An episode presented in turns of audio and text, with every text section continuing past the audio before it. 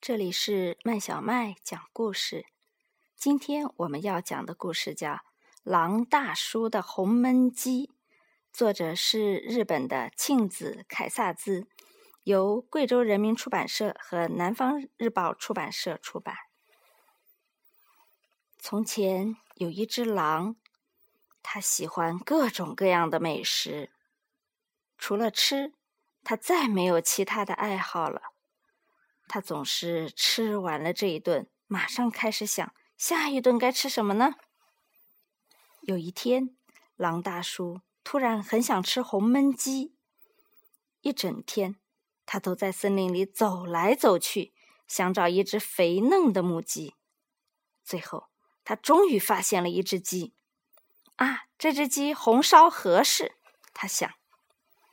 狼大叔蹑手蹑脚的跟在母鸡后面。越靠越近。当他正要伸手去抓他的猎物的时候，他有了另外一个主意。如果有什么办法能让这只鸡再胖一点，他想，我就能多吃几口肉啦。于是，狼大叔跑回家，冲进厨房，开始准备。他先做了一百个香喷喷的煎饼，然后在那天深夜。他把煎饼悄悄地放在母鸡家的走廊上，快吃吧，快吃吧，我可爱的母鸡，长得肥肥又胖胖，让我痛痛快快吃一场。他小声念叨着。过了几天，他给母鸡家送去了一百个香酥的甜甜圈。快吃吧，快吃吧，我可爱的母鸡，长得肥肥又胖胖，让我痛痛快快吃一场。他小声念叨着。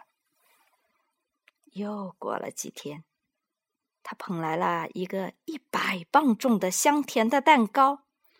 快吃吧，快吃吧，我可爱的母鸡，长得肥肥又胖胖，让我痛痛快快吃一场。他小声念叨着。终于，万事俱备，那正是狼大叔一直期待的一个夜晚。他把一个大号焖锅取出来，装满水，放在火上，然后就兴高采烈的出发啦。那只鸡现在一定胖得像个气球了，他想。让我先看看。就在他正要往母鸡家里偷看的时候，门突然打开了，母鸡尖声叫起来：“啊，原来是您啊，亲爱的狼大叔！孩子们，孩子们，快来看呐！煎饼、甜甜圈和那个香甜的大蛋糕，不是圣诞老公公送来的，那些都是狼大叔送给我们的礼物。”鸡宝宝们全都跳到老狼身上，总共亲了他一百下。哦，谢谢你，狼大叔！你是世界上最好的厨师。那天晚上，狼大叔没有吃到红焖鸡，不过鸡太太倒是给他做了一顿相当丰富的晚餐。嗯，怎么会是这样呢？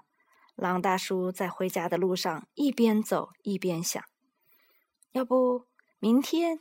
我再给这些小家伙们烤一百个香甜的小饼干吧。这个故事是不是很有趣啊？